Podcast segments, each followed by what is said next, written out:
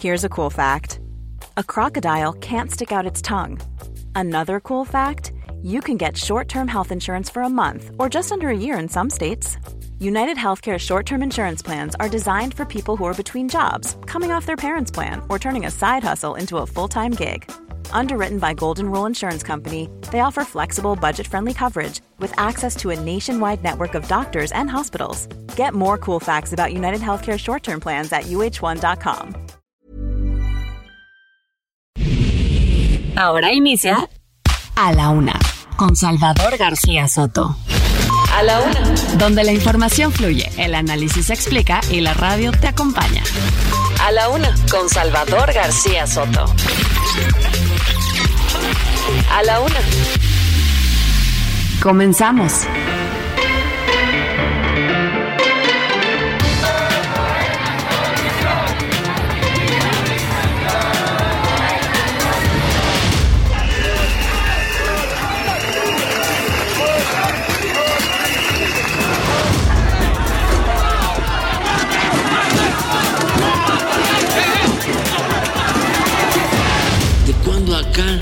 Estos conservadores rancios les preocupan los derechos humanos, la militarización.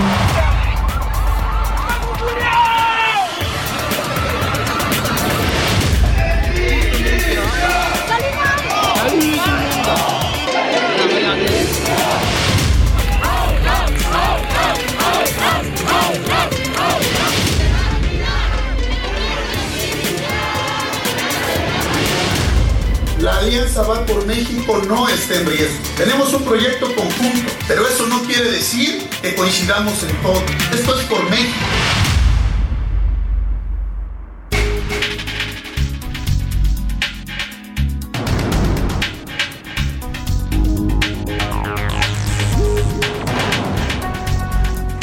Ya es la una de la tarde en punto en el centro de la República. Los saludamos con gusto. Estamos arrancando a esta hora del mediodía a la una. Este espacio informativo que hacemos para usted todos los días. Aquí estamos, ya lo sabe, en esta frecuencia, el 98.5 de su FM, en esta ciudad y con la misma gente, como dicen. Y yo espero que cada día con más gente que nos escuche y nos sintonice para informarle, para acompañarle, para entretenerle y también para servirle. En esta parte de su día, en este miércoles 7 de septiembre, saludamos con gusto. Vamos a arrancar un programa con mucha información, con muchos temas importantes y siempre también con el objetivo de acompañarle en, esta, en este momento de su día, en las actividades que usted esté realizando. Si nos escucha en este momento en el tráfico de su ciudad, ánimo, oiga que está, otra vez me tocó hoy un día o nos ha tocado acá en la capital de la República un tráfico complicado. Si usted está en cualquiera de las ciudades que nos sintonizan también atrapado en el tráfico o trasladándose a algún punto, pues ánimo, vamos a estarle acompañando en este trayecto. Si está en la oficina, trabajando y nos sintoniza por ahí a través de su celular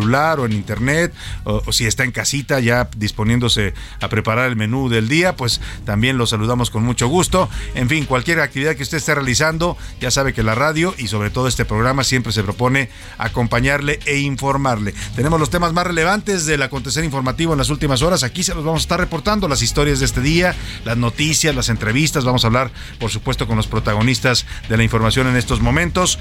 Y también además, hoy es día de juego de los Pumas y tenemos boletos. Ya es una tradición aquí en A la Una que se vaya usted a ver a los Pumas. Hoy es juego de liga entre los Pumas y el Querétaro. Van a jugar hoy en el estadio universitario a las 8, déjame ahora le digo la hora exacta, a las 9 de la noche, 9 con 5 minutos empieza el partido, estadio de Ciudad Universitario, la jornada 13 de la Liga MX. Y bueno, pues Pumas Querétaro. Le voy a tener una pregunta, se la voy a dar antes de que acabe esta, este primer corte, así es que esté pendiente para que usted marque y se vaya a ver. Tenemos tres pases dobles para que se vaya a ver al Pumas Querétaro hoy en el Estadio de Ciudad Universitaria. Dicho esto, le saludo con gusto a todas las ciudades que escuchan el Heraldo Radio, desde aquí, desde la Ciudad de México, nuestra frecuencia central, el 98.5 de FM, a toda la República. Saludos a la gente de Monterrey, Nuevo León, de Guadalajara, Jalisco, de la comarca lagunera, ya en los estados de Coahuila y Durango, de Oaxaca capital, de Salina Cruz, también Oaxaca, de Tampico, Tamaulipas, de Tehuantepec, allá en el istmo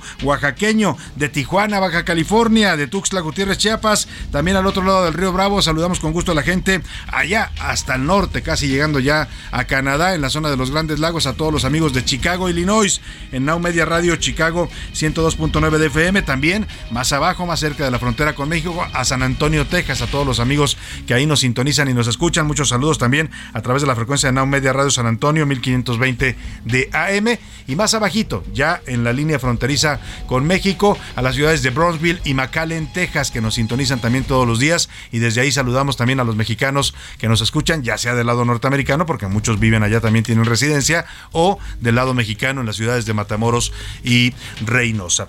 Y vámonos a los temas que le tenemos preparados en este miércoles, deseando que el día vaya marchando bien para usted, que vayan resolviéndose todos esos pendientes, esas tareas que usted tiene programadas para este día, todos esos problemas que de pronto se nos atraviesan, si hay algún contratiempo, ánimo, ánimo que nos queda todavía la mitad de este día para resolver cualquier situación adversa. 21 grados centígrados la temperatura en este momento en la Ciudad de México, 79% de probabilidades de lluvia, está lloviendo fuerte por las tardes en, acá en la capital, así es que prevéngase.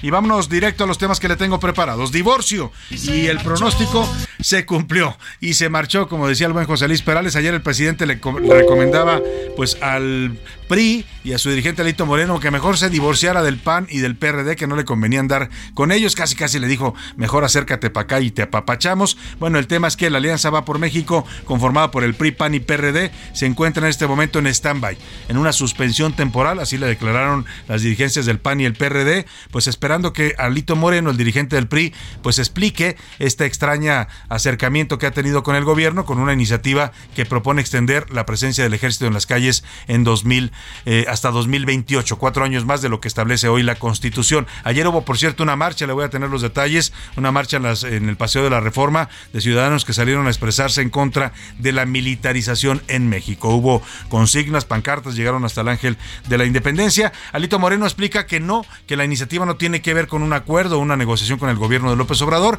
que lo está haciendo por el bien de México, que ellos creen, el PRI, están convencidos de que el ejército debe seguir en las calles. Bueno, vamos a hablar de todo este tema. Por lo pronto, hoy la Alianza va por México. Esta coalición opositora que ha servido de contrapeso al gobierno de López Obrador se encuentra en suspensión. Y violencia, violencia en Sonora. Dos trabajadores de la Comisión Federal de Electricidad fueron asesinados y calcinados. Oiga, son escenas impactantes. Le voy a compartir un video en este momento en mi cuenta de Twitter, arroba S. García Soto. Eh, emboscaron a cuatro trabajadores, dos murieron eh, calcinados en su propia camioneta, otros dos lograron salvar la vida y están en un hospital allá en eh, este estado de la República, en Sonora. La Comisión Federal de Electricidad ha guardado silencio de este tema de violencia que involucra a cuatro de sus trabajadores. Vamos a estar pendientes del asunto y se lo voy a actualizar. También Super Kai, el huracán Kai ya se fortaleció a categoría 2, está cada vez más amenazante y más intenso, aunque dicen ahora los meteorólogos que no va a tocar tierra, se prevé que ya no toque. Mire, los huracanes no tienen palabra, ¿eh? son como los políticos, más como Alito Moreno, no tienen palabra y con una de esas les da, les da la vuelta, pero por lo pronto dicen los del Servicio Meteorológico Nacional que se disminuyen las probabilidades de que toque tierra. Se había previsto que lo hiciera mañana jueves en Baja California Sur, pero eso sí, aunque no tocara tierra, sigue provocando intensas y fuertes lluvias que ya causan estragos en Baja California, Sinaloa y Colima y también precipitaciones en el resto de la República. Y patean el bote en la Suprema Corte de Justicia de la Nación, aplazan hasta este jueves, es decir, hasta mañana, la votación final del proyecto del ministro Luis María Aguilar que propone eliminar la prisión preventiva. Todo indica ya que esta se la ganó el presidente López Obrador porque él se opuso a la eliminación de la prisión preventiva y ya siete ministros dijeron que están de acuerdo con esta idea de mantener la prisión preventiva, pero pero mañana en, la, en el voto final puede haber eh, todavía eh, posiciones que modifiquen la forma en que se aplica la, prisión preventiva. Es decir, sí va a prevalecer, pero pueden cambiar las condiciones en las que se aplica y eso lo sabremos mañana en el debate final de la Corte sobre este tema. En el entretenimiento, Anaí Arriaga nos va a contar qué cantante mexicana eh, pues le dio permiso a Lady Gaga de cantar uno de sus más grandes éxitos. Va a grabar una versión de un éxito de Lady Gaga, esta cantante, ya nos va a contar de quién se trata. Y también en los deportes, Super Águilas, el América volvió a ganar y empató una marca histórica del club a la que no se acercaban desde hace 25 años. Además, a Tlaloc no le gusta el béisbol. La lluvia provocó que el partido de Diablos Rojos contra Leones de Yucatán, aquí en la Ciudad de México, fuera pospuesto. Nos va a contar de todo esto Oscar Mota. Como ve, un programa variado, surtido. Siempre me gusta decirle que es como aquellas cajitas de galletas, ¿no? Con surtido rico. Así está hoy a la una, como todos los días. Le tenemos muchos temas, mucha información importante. Y para que usted participe y haga este programa con nosotros, le hago como siempre las preguntas del día. En A la Una te escuchamos. Tú haces este programa. Esta es la opinión de hoy.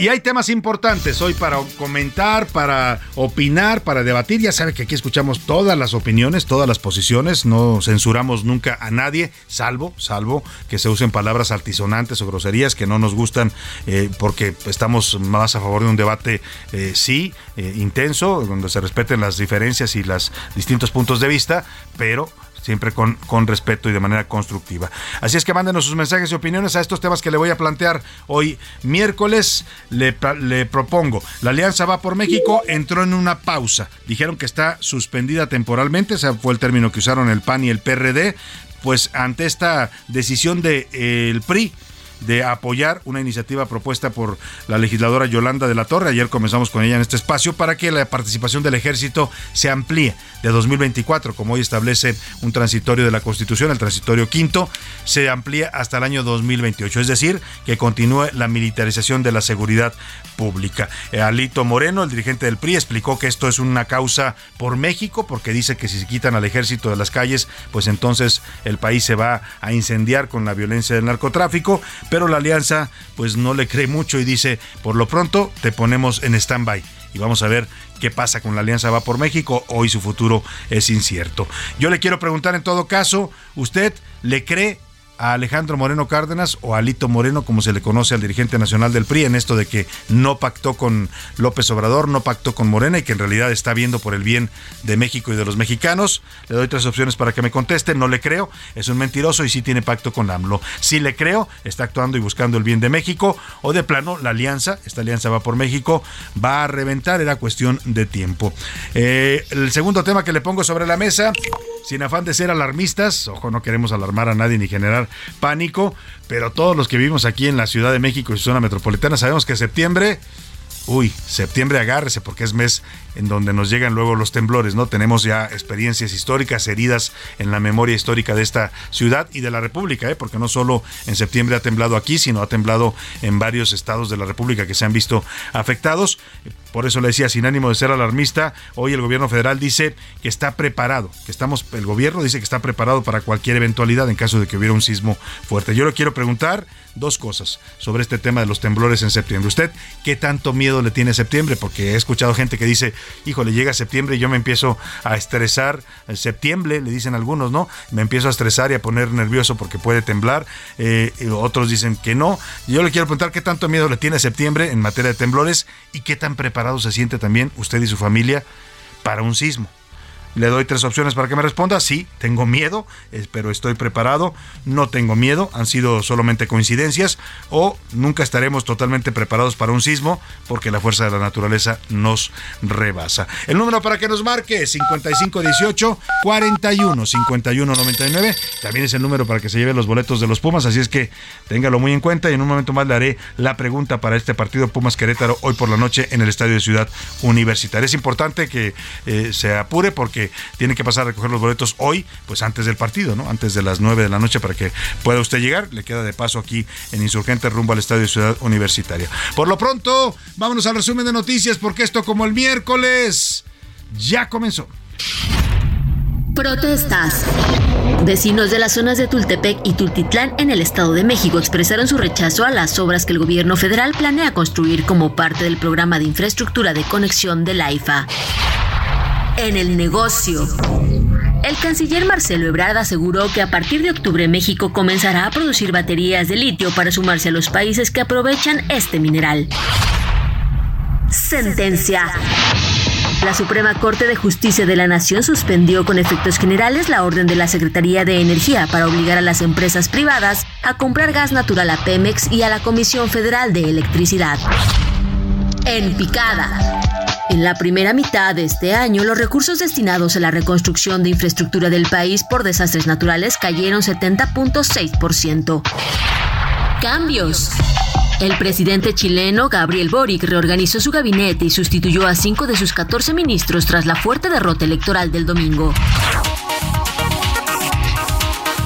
Una de la tarde con 14 minutos y vamos a la información en este martes, perdóneme, miércoles, mitad de la semana, miércoles nubladito acá en la capital del país, fresco, ya la, temperatura ha cambiado, ya los, los, por la tarde y por la mañana se siente fresco el clima acá en la Ciudad de México. Oiga, y la pregunta hoy es... ¿Se rompe o no se rompe la alianza? La alianza va por México, está, está como esos puentes viejos que uno se sube y empiezan a crujir y a crujir y dice uno, santo Dios, ¿esto me va a aguantar o se va a reventar? Esa es en este momento la expectativa. Por lo pronto, por lo pronto, pues la alianza se encuentra suspendida. Así lo declararon esta mañana las dirigencias del PAN y del PRD, que se le adelantaron a Alito, ¿eh? porque Alito Moreno, el dirigente del PRI, había programado o programó su conferencia para las 10 de la mañana, que la dio, y ahorita le voy a decir qué fue lo que expuso, pero antes de eso, antes de que saliera a hablar el dirigente nacional del PRI, el PAN y el PRD, por las dudas o no, por si las moscas, como dicen por ahí,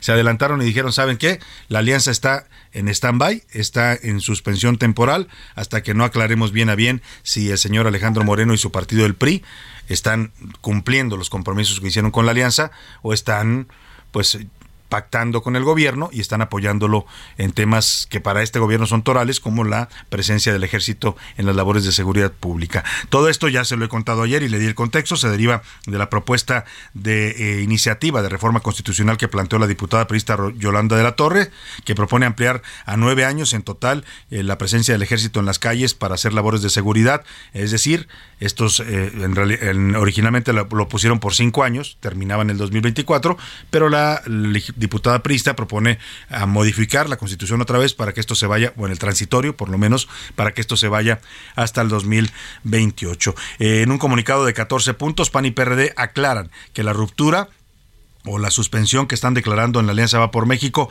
es por esta propuesta en específico, que el PRI ha dicho que la va a respaldar, lo dijo hoy también, lo confirma Alejandro Moreno, y el PAN y el PRD sienten que esto violenta sus acuerdos de moratoria constitucional. Había un acuerdo entre los tres partidos que decía que ningún cambio a la constitución que viniera del presidente López Obrador iba a pasar y que además pues no iban tampoco a abonar a este tema de la militarización. Esta propuesta sí no sale de López Obrador, sale de una diputada del PRI, pero mire, como si lo hubiera mandado el presidente, ¿eh? es tal cual eh, lo que el presidente quiere y lo celebró ayer en la conferencia mañanera. O sea, es la posición del presidente y de Morena, pues, con un logotipo del PRI. Pero el tema es que, pues para el PAN y el PRD esto pues pone en duda eh, el cumplimiento de los acuerdos, pone en duda si Alito Moreno sigue siendo, digamos, si su partido siguen siendo leales a la alianza o ya están negociando con el gobierno. Dijeron en este comunicado las dirigencias nacionales de panistas y perredistas que el PRI debe valorar la plataforma electoral común que tienen y esta moratoria constitucional a la que se comprometió. También calificaron como una irresponsabilidad respaldar un planteamiento como este de la permanencia del ejército por cuatro años más en las calles. Llamaron a la dirigencia prista de sus legisladores a que privilegien, privilegien el interés de la nación. Minutos después de esta declaración de suspensión temporal, del PAN y el PRD, el dirigente nacional del PRI, Alejandro Moreno, salió a decir que no, que no se equivoquen, que esta propuesta la hace su partido pensando en los mexicanos y en su bienestar y pensando en que eh, no se puede sacar al ejército en 2024 porque entonces el país va a ser un caos, como si no lo fuera ahora, con todo respeto, ¿no? Con todo el ejército en las calles, ya llevamos cuatro años y esto ha sido, perdóneme la expresión, pero un desgarriate, ¿no? Violencia, masacres, asesinatos, eh, muertes colaterales como la de esta niña que acaba de ocurrir en el Nuevo Laredo, Tamaulipas, en fin, no es que la presencia del ejército hasta ahora nos haya resuelto mucho, pero claro que es importante porque no tenemos policías profesionales ni honestas ni preparadas en los gobiernos estatales y municipales. El caso es que Alejandro Moreno dice, no hombre, yo no tengo nada que ver con López Obrador, ni estoy negociando y todo lo hago por el bien de México. Escuche usted. La alianza va por México no está en riesgo. Siempre he tenido comunicación con los dirigentes del Partido Acción Nacional y del Partido de la Revolución Democrática. Y por supuesto que se respetan sus posturas. Tenemos un proyecto conjunto, pero eso no quiere decir que coincidamos en todo. Esto es por México, esto es por la gente. ¿Por quién están? ¿Con los intereses personales o de partido o con el interés supremo del pueblo de México? Y garantizar paz y seguridad es echar mano, es fortalecer a la institución que mayor reconocimiento tiene, respeto, carácter y orgullo, es la coadyuvancia de las Fuerzas Armadas. Mantenemos con una profunda convicción nuestra postura aliancista, porque estamos convencidos de que es el el mejor camino para llegar a la victoria en el 2023 y en el 2024. Nosotros no tenemos ningún acuerdo, ningún acuerdo en lo oscuro, nuestros acuerdos son públicos, son abiertos. Perdón, perdón, perdón, escuchemos, está hablando Alejandro Moreno. Nada, te, te diría, yo lo que digo con la lengua lo sostengo con el carácter, mi querido amigo. Y lo que yo he dicho es claro, nosotros estamos a favor de la coalición. Pues ahí está Alejandro Moreno, que lo que dice con la lengua lo sostiene con el carácter, dice él, ¿no? Eh, a mí me suena el discurso de Alejandro Moreno, no sé usted, ya nos dará su opinión porque es parte de lo que le preguntamos el día de hoy, como a estos maridos infieles o esposas infieles, puede ser en cualquiera de los dos eh, géneros, ¿no? De que no, no, te juro que no, o sea, no, yo no, no, no, o sea, sí estaba ahí, era yo, pero no estaba pasando lo que tú piensas, te puedo explicar todo, ¿no? Algo así me suena la explicación de Alejandro Moreno, pero bueno, el caso es que no están tan convencidos eh, en la Alianza Va por México de que no esté negociando algo con el gobierno, de que no esté mandando esta iniciativa pues para apoyar la estrategia de militarización del gobierno de López Obrador. Ayer conversamos en Noticias de la Noche, ya sabe que esta propuesta informativa también usted la puede ver en televisión, todos los días estamos a las 10, de 10 a 11 de la noche en el canal 8 de televisión abierta, en el canal eh, también en el 151, eh, sí, 151 de Easy, nos encuentra también en el canal 8 eh, de Total Play y en, también en Sky. Pero bueno, eh, y aparte nos puede ver también por redes sociales, por el heraldo.com.mx, por Twitter tenemos transmisión en vivo del noticiero de televisión. Conversamos con Jesús Zambrano, el líder nacional del PRD, que nos dice pues que no le están dando ultimátums a Alito con esto de que Alito dice a mí no me den ultimátums y nadie me va a decir ni el gobierno ni mis aliados dice no son ultimátums pero sí eh, nos queda claro pues que el señor está proponiendo algo que beneficia al gobierno de López Obrador tanto Marco Cortés del PAN como un servidor Jesús Zambrano del PRD, hemos dicho que sí está en riesgo la permanencia de la coalición si el PRI en su conjunto termina eh, aceptando esto que se ha planteado de algo que ni siquiera estaba en realidad en el debate, en el tapete de la discusión. Si Alito dice no aceptamos uh, ultimátums uh, ni de lado ni, ni, ni de aliados, ni del gobierno, ni de nadie, está en su derecho. Tampoco aceptamos nosotros madruguetes de algo que nunca estuvo puesto sobre el tapete de la discusión y algo que trastoca la esencia de lo que hemos venido discutiendo en el sentido de que debíamos ponerle un freno a esta militarización que ya huele a militarismo y que además está apestando a dictadura. Este mensaje de López Obrador hoy, oigan, vengan, ya, quítense de allá, vengan aquí está, vénganse, contribuyan con nosotros aquí con la transformación, los estamos esperando, ya dejen a los conservadores, o sea que somos nosotros y todos los que han votado por nosotros. Digo, eso sí llama poderosísimamente la atención y eso es sobre lo que debieran reflexionar, pensar, valorar los priistas. Pues ahí está lo que dice Jesús Zambrano, que sí está en riesgo la alianza, que no están dando ultimátums, pero que es evidente, pues que es, mucha casualidad, ¿no? Que de pronto el PRI se saque de la manga este tema, ¿no? Que no estaba ni siquiera en la agenda, como bien dice el señor Zambrano, que les llama mucho la atención porque apenas hace un, semana y media estaban juntos en San Lázaro él, Alito Moreno y Marco Cortés diciendo no van a pasar las reformas constitucionales de López Obrador y hoy pues parece que cambiaron de opinión, en fin, que ellos están esperando pues que esto se defina y si no pues dice pues vamos a tomar una decisión, aunque no quiere especular y dice que hay que esperar a que esto eh, se, se aclare o pues eh, peligre el futuro de esta alianza. Y es que, mire, la Alianza Va por México surgió en 2020, eh, buscaba su propósito era arrebatarle la mayoría, la mayoría a, de, a Morena en San Lázaro. Eh, para hacerle frente en las elecciones intermedias. No lo logró, pero sí, sí fueron un contrapeso importante. Escuchemos esta nota que nos preparó Milka Ramírez. Vamos a hacerlo y vamos a ganar en las próximas elecciones en el 2021. Juntos, va por México. En diciembre del 2020, como una respuesta contra el partido gobernante, el PRI, el PAN y el PRD anunciaron la alianza Va por México para competir en las elecciones intermedias del 2021, cuando se eligieron diputados federales, además de 15 gubernaturas y otros comicios locales. Habla Marco Cortés, dirigente nacional del PAN Reconozco a todas y todos quienes hicieron lo posible para esta gran concurrencia en una causa.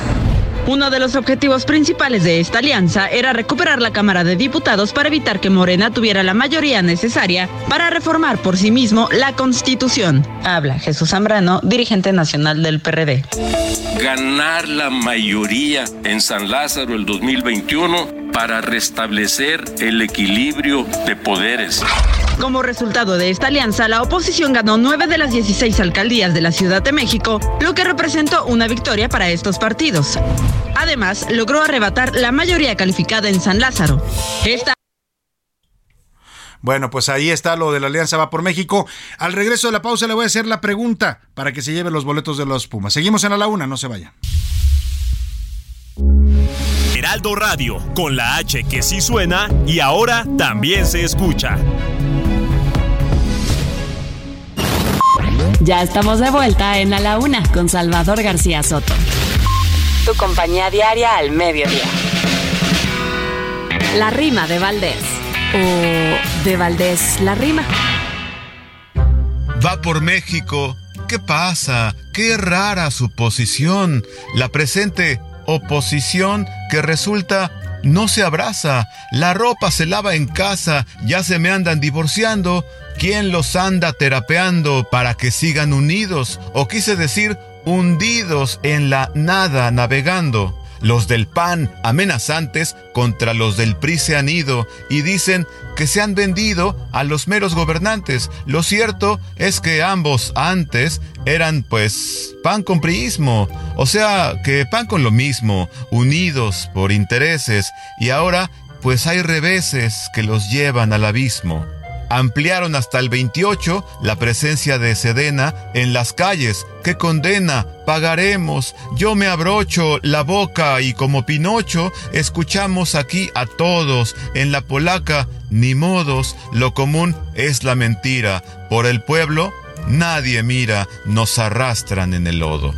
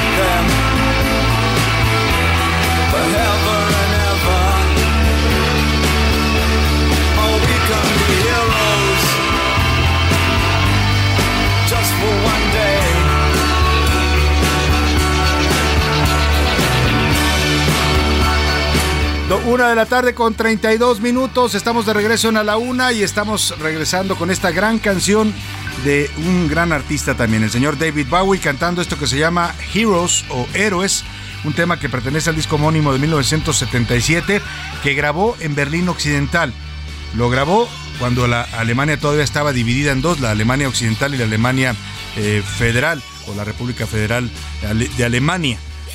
Berlín Oriental y Berlín Occidental. El artista británico estaba surgió esta letra en la que dice todos podemos ser héroes alguna vez y se refiere a un par de amantes de novios que estaban parados junto al muro de Berlín, una escena que pues eh, él observó y de ahí hizo esta canción. la canción se convirtió en un himno, en un emblema para la unificación de los dos Alemanias a, partir de que la cantó en un concierto en Berlín Occidental en 1987. Escuchemos un, más de, un poco más de Heroes del señor David Bowie y nos quedamos con esto. Todos, todos podemos ser héroes cuando nos lo proponemos.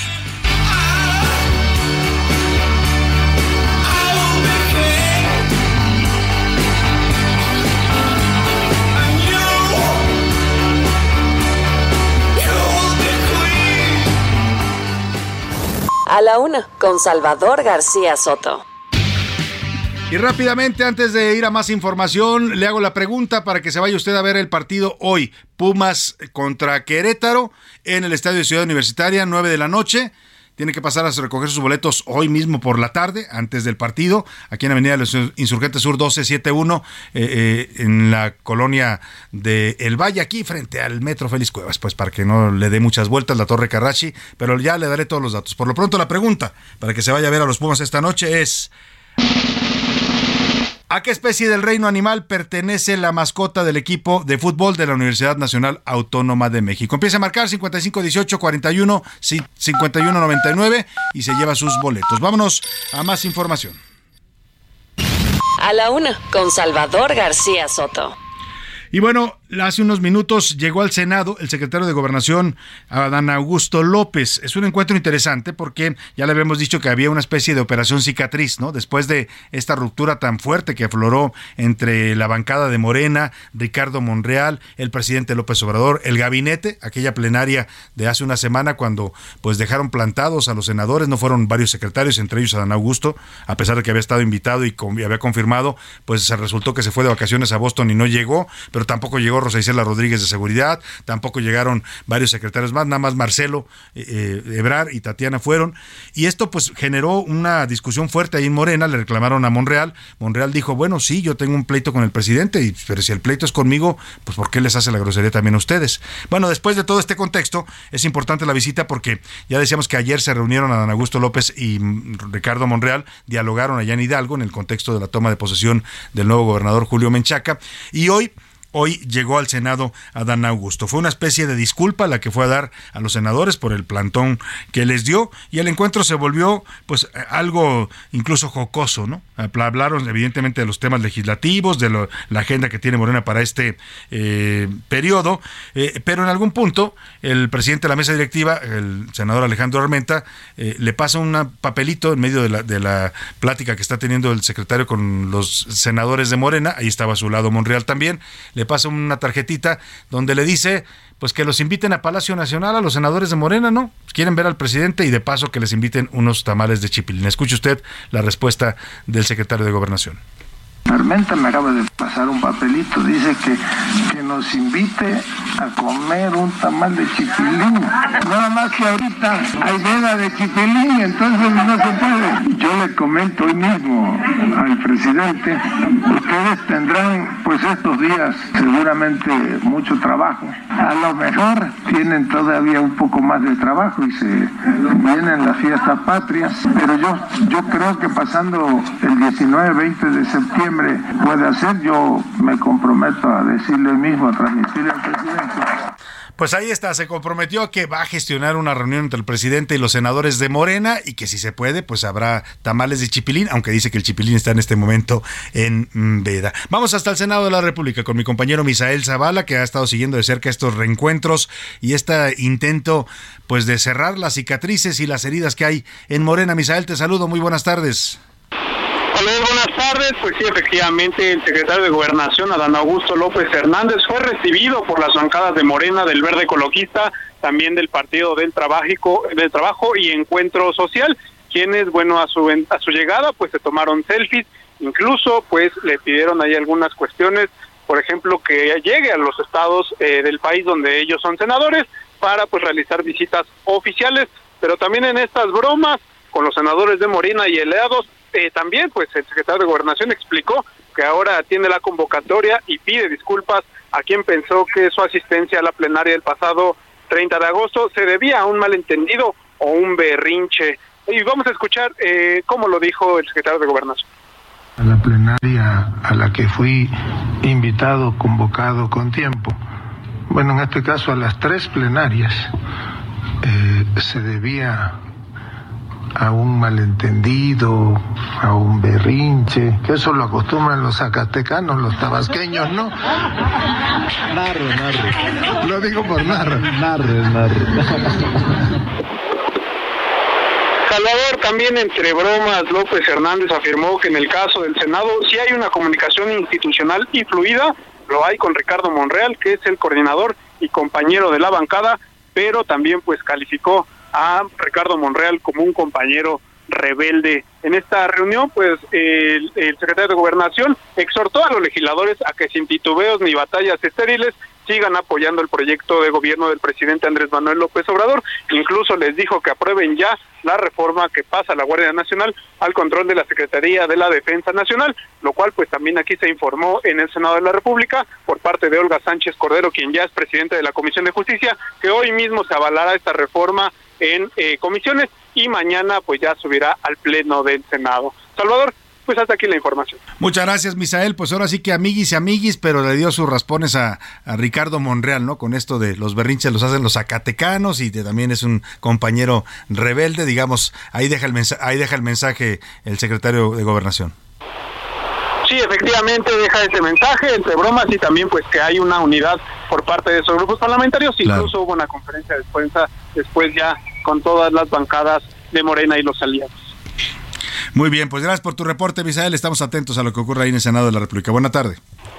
Quedamos atentos, Salvador. Buena tarde. Oye, hablando del Senado, va a regresar a, pues a su escaño ahí en el Senado, a su eh, senaduría, la señora Delfina Gómez, no senaduría de las de donde venden eh, taquitos y pozole, no, no, la, la senaduría con C con, con ese, perdóneme, ¿no? Si es con C, entonces sí es de las otras. Esas son muy famosas allá en Guadalajara, en Michoacán, en Jalisco, las famosas senadurías donde puede usted a partir de las 7 de la noche ir a comerse desde unos deliciosos tacos dorados hasta un pozolito, unas enchiladas, una gordita. Ay, ya se me hizo agua en la boca. Pero bueno, no hablemos de comida en estos momentos. El tema es que eh, regresa a su senaduría la señora Delfina Gómez después de una larga, larga despedida de la CEP que tardó mm, dos semanas. Pues ahora ya se reintegra al Senado y lo va a hacer incluso para participar ya este miércoles en el debate y votación de la minuta de la Guardia Nacional. La que era su suplente, Marta Guerrero, pues no está muy contenta porque pues, le dijeron, sabes que hasta un lado que la maestra va a regresar, pero digamos que va a ser un regreso temporal porque ya sabemos que Delfina Gómez se va de candidata al Estado de México, lo cual pues indica que a más tardar en enero estará empezando ya a irse allá a recorrer el Estado de México o hará ambas cosas, ¿no? Porque ya sabe cómo se las gastan ahora los políticos de este gobierno, que pues no les importa si la ley dice que no pueden hacer campaña anticipada, pues de todas maneras la hacen. Precisamente hablando de este tema de la votación sobre la Guardia Nacional eh, y su pertenencia al ejército, junto con el tema que ya hemos comentado de esta iniciativa del PRI para que se alargue, se extienda la presencia del ejército en las calles en labores de seguridad hasta 2028. Anoche la, el colectivo Seguridad Sin Guerra, una asociación civil que promueve pues eh, que la profesionalización de las policías civiles, ¿no? Que haya más policía civil capacitada y menos ejército en las calles. Convocaron a una marcha eh, denominada eh, No a la militarización de México. Ese fue el llamado y la consigna. La llamaron, la denominaron Velada por la Paz y la principal consigna fue esta de No a la militarización del país. Tuvo lugar en el Paseo de la Reforma, acudieron eh, cientos de personas, llevaban sus pancartas y sus gritos muy claros, estuvieron incluso en el Ángel de la Independencia, desde donde lanzaron este, este llamado a que no se militarice la vida civil de México. Escuchemos.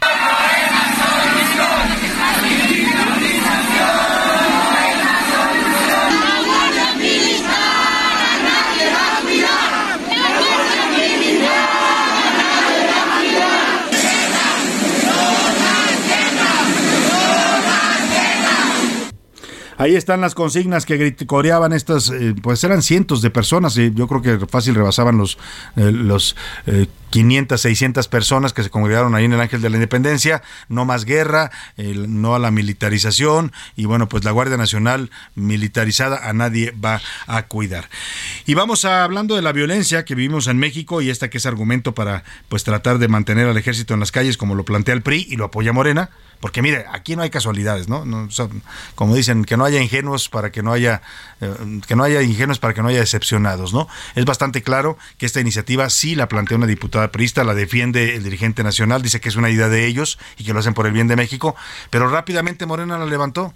O sea, ninguna iniciativa de la oposición en, esta legislatura había sido tan rápidamente procesada como lo están haciendo con esta. Ya está fecha para que se discuta en comisiones el martes 13, la próxima semana, y luego mandarla al Pleno a votarla. Si eso no es una contubernio, un acuerdo, una negociación entre Morena y el PRI, pues entonces que nos digan qué es. Pero hablando de la violencia que da pie a este tipo de discusiones hoy en México sobre si el ejército debe estar o no eh, todavía más tiempo en labores de seguridad, no es que el ejército sea malo, ¿eh? el ejército, pues ahí está, es la única fuerza que nos queda. El problema es que mientras el ejército esté haciendo esta labor, pues no vamos a profesionalizar a las policías civiles, que son las que debieran de cuidarnos según la ley. En Sonora asesinaron a dos trabajadores de la Comisión Federal de Electricidad. Atacaron a un convoy de cuatro trabajadores en sus camionetas, a dos los mataron y los calcinaron vivos. Los otros dos se están recuperando en un hospital. Lo que llama la atención de este hecho de violencia es que hasta el momento la Comisión Federal de Electricidad no ha emitido ni una sola comentario o. Escuchamos esto que nos narra Iván Márquez. Buenas tardes, Salvador. Así es, dos trabajadores de la Comisión Federal de Electricidad fueron asesinados y calcinados en la carretera Hermosillo-Yécora, en Sonora. Según los primeros reportes, cerca de las 9 de la mañana, hora local, personal del 911 recibió una llamada de auxilio, donde trabajadores de la CFE alertaron de los hechos. Sin embargo, la comunicación se cortó, por lo que las fuerzas policiales iniciaron un operativo de búsqueda. Ya por la tarde, en redes sociales circuló un video en el que se aprecia una camioneta de la compañía estatal con orificios de bala y totalmente quemada. Al interior, dos cuerpos calcinados. Mientras tanto, los cuerpos policiales y de emergencia lograron rescatar a otros dos trabajadores de la misma comisión pero con vida. Fueron localizados en la zona de Onabas. La Secretaría de Seguridad inició una carpeta de investigación para dar con los responsables de este hecho violento. Hasta el momento, la CFE no ha emitido ningún pronunciamiento al respecto. Mi reporte, buenas tardes. Muchas gracias a Iván Márquez por este tema y vamos a conversar sobre todo esto que le hemos venido informando en los últimos días, hoy en este anuncio que hacen las dirigencias nacionales del PAN y el PRD de poner una suspensión temporal a la Alianza Va por México, en tanto se esclarece eh, pues si el PRI está o no cumpliendo los compromisos con esta alianza o está negociando eh, pues a sus espaldas con el gobierno. Eh, saludo con gusto a la línea telefónica y le agradezco que nos tome la llamada al dirigente nacional del Partido Acción Nacional, Marco Cortés. ¿Cómo está Marco? Qué gusto saludarlo buenas tardes. ¿Qué hubo, Salvador? Qué gusto saludarte. Muy buenas tardes a ti y a todos los amigos que nos escuchan. A ver, platíquenos esta suspensión temporal eh, que decretan hoy por la mañana ustedes, antes incluso de que salga el dirigente nacional del PRI a dar su posición. ¿Qué significa? Bueno, primero quisiera decirte que hace tres años y medio los partidos opositores aprobamos una reforma constitucional que creaba la Guardia Nacional, pero con un mando civil y acompañamiento militar para organizarla hasta cinco años. Dicho de otra forma, todavía ni siquiera termina ese plazo. A mí me gustaría más que todos los partidos de oposición más le exigiéramos al presidente López Obrador que ya haga una policía nacional civil. Le puede llamar Guardia Nacional, pero civil. ¿Qué es lo que ocurrió en los hechos, mi querido Salvador? La Guardia Nacional desde el primer momento pusieron a un militar al frente, inconstitucional, claramente inconstitucional. Y sus integrantes en su gran mayoría también son militares, también eso es inconstitucional. ¿Qué hicimos los partidos de oposición desde la legislatura pasada? Presentar una controversia inconstitucional, presentar acciones de inconstitucionalidad, presentar recursos, denuncias, posicionamientos. De hecho, nuestra plataforma de la coalición va por México de 2021 hablaba claramente de que nosotros creemos en una policía civil, no militar. Y recientemente, Salvador, salimos a hacer una moratoria constitucional firmada, pública, un compromiso más refrendado, con dos características, dos puntos concretos. Evitar la destrucción del INE, de los tribunales electorales, cuidar la libertad, la democracia y evitar que continuara la militarización del país. Y entonces por eso es absolutamente sorprendente, inaceptable lo que se está aquí proponiendo, porque es realmente hoy, a la luz de los resultados, que la estrategia aún inconstitucional que hizo el gobierno federal de haber militarizado la Guardia Nacional no dio resultados. Tenemos los peores índices de violencia, homicidios, feminicidios, de realmente se le está incendiando el país de norte a sur. La peor situación de inseguridad y terrorismo. Y esto ya es en los hechos, aunque sea ilegal, tienen militarizada la Guardia Nacional. Y entonces no podemos, cuando ni siquiera aún termina el periodo vigente que casi cubre todo el sexenio de López Obrador, tratar de postergar todavía ese mandato que ha sido inconstitucional y combatido por nosotros mismos para que se sigan combatiendo actos de ilegalidad. Realmente es inaceptable Y para que nadie se confunda, algo muy importante, Salvador. Nosotros no estamos pidiendo que regresen los militares a los cuarteles. ¿eh? Acción Nacional no está pidiendo eso. Eso lo ofreció López Obrador y lo incumplió. Ya dijo que ya cambió de opinión. No, nosotros estamos pidiendo que los militares sigan ayudando, pero como segundos respondientes, claro. no como los primeros respondientes, porque en los países democráticos, los primeros respondientes, los que acuden primero a Son cualquier situación de inseguridad, son los civiles. Y solo en situaciones específicas, cuando estos se vean superados por tiempo limitado, con una fuerza específica, pueden acompañar los militares. Y eso estamos de acuerdo que los militares apoyen a nuestra policía civil. ¿Cuál es el problema, mi querido Salvador? No tenemos una policía civil. No la. Desmantelaron la policía federal, le quitaron recursos a las policías estatales y eliminaron el fondo para la seguridad municipal. No hay un solo peso para las policías municipales. Y es ahí donde la oposición tendríamos que hacer frente común para exigirle al presidente y no prestarnos Claro. para los intereses claros que tiene de militarizar nuestro país. A ver esa parte de prestarse a los intereses del presidente y de su militarización. Hoy responde Alejandro Moreno en una conferencia de prensa. Estaba ahí la diputada que propuso la iniciativa, Yolanda La Torre, estaba su coordinador también parlamentario, Rubén Moreira, y dice Alito que no, que se están equivocando ustedes, que no es un tema de apoyar a López Obrador, que es ah, hacerlo por el bien de México, porque no está preparado el país para que el ejército deje de estar en estas labores, que, que incluso les, les- los conmina a ustedes dos, a, a usted y a Jesús Zambrano, a que no vean por los intereses de partido, sino por los intereses de los mexicanos. Y Rubén Moreira hace un llamado muy concreto al PAN y a sus gobernadores, pues que si no, que si están de acuerdo en que la- la- el ejército salga de sus estados, que lo digan, porque dice, pues no van a poder ni el de Guanajuato, ni menciona por allá otro estado gobernado por el PAN. ¿Qué piensan de esto? No, nosotros estamos de acuerdo en que el ejército siga apoyando como segundos respondientes, pero necesitamos para que eso ocurra que haya primeros respondientes. Claro. Y esa es una policía civil y esa no la tenemos. Están militarizando la policía y por eso es que nosotros decimos, hoy exijámosle al gobierno que ya cumpla. Todavía le queda un año y medio para poder cumplir y darnos una policía civil. Así está el mandato constitucional. Lo que tenemos que hacer es exigirle al gobierno que cumpla, porque nuestros militares ahí seguirán para apoyar a nuestras fuerzas civiles. Claro. Aquí el problema es que si desaparecen a los policías civiles, entonces ya lo que va a ocurrir es que los primeros respondientes Claro. van a ser los militares y eso solo ocurre, mi querido Salvador, En las dictaduras. en las dictaduras Totalmente como lo es Ahora- Cuba, como lo es Nicaragua, como lo es Venezuela. Sí. México es una democracia y por eso no entendemos qué hay detrás de esta reforma constitucional que además creo Salvador que no va a pasar. Ya senadores dijeron que no la aprueban. no Senadores la del PRI también. Exacto, y algunos diputados también del PRI ya han manifestado que no la comparten. Entonces, ¿qué necesidad? ¿Para qué? ¿Para qué exponer una situación tan compleja donde pones en juego una coalición que sí dio resultados, Claro. que demostró el domingo de resurrección que cuando hay valor, cuando hay decisión, podemos enfrentar a un gobierno autoritario y le pusimos un alto a la iniciativa de la ley Bartlett. Eso Claro. es lo que tendríamos que estar haciendo y no prestarnos a que desde el gobierno quieran venir a dividir a la oposición y a seguir militarizando a nuestro Pues sí. país. Eh, eh, ¿qué, qué tan satisfactoria o qué tanto les, les hace sentido la respuesta y la posición del PRI que emite hoy su dirigente? ¿Y qué va a pasar con la alianza, Marco? Esta suspensión temporal, insisto, ¿qué significa? Significa que estamos en espera a ver cómo vota el PRI. Ah, ya, Significa cuando ya la que votación. estaremos esperando que el PRI vote y el PRI rechace.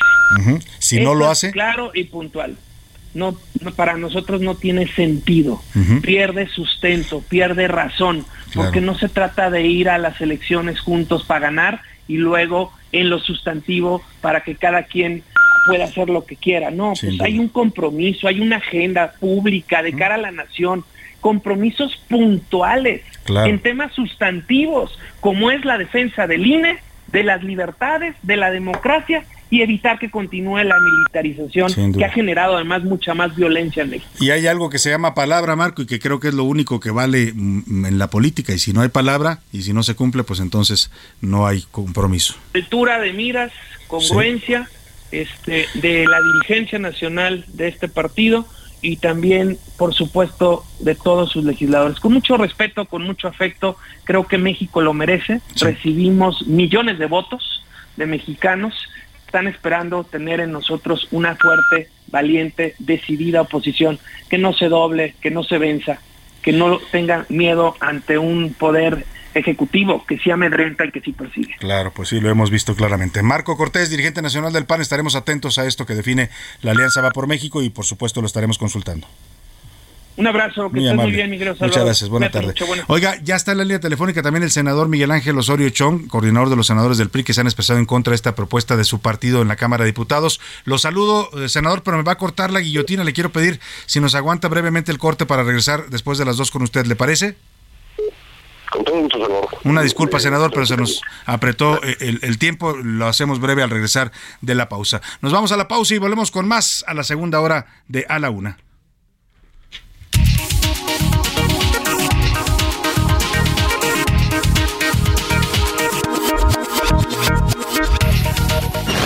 No le cambies. Estás en A la Una con Salvador García Soto. Información útil y análisis puntual. En un momento regresamos. Ya estamos de vuelta en A la Una con Salvador García Soto. Tu compañía diaria al mediodía. Buscando por ahí, buscando por allá. Informe periodista, cosa de realidad. Se escucha en todos lados, en donde quiera está. Cazando la noticia y buscando la verdad. Toma la le toman la verdad. Que somos humanos, esa es la realidad. Buscando